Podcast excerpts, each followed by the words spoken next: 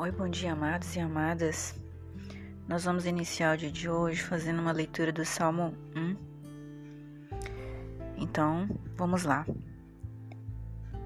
Como é feliz aquele que não segue o conselho dos ímpios, não imita a conduta dos pecadores, nem assenta na roda dos zombadores. Ao contrário, sua satisfação está na lei do Senhor, e nessa lei medita dia e noite é como árvore plantada à beira de águas correntes. Dá fruto no tempo certo e suas folhas não murcham.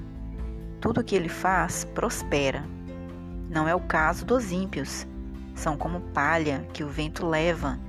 Por isso, os ímpios não resistirão no julgamento, nem os pecadores na comunidade dos justos, pois o Senhor aprova o caminho dos justos, mas o caminho dos ímpios leva à destruição. Amém? Espero que vocês meditem nessa palavra. Fiquem com Deus.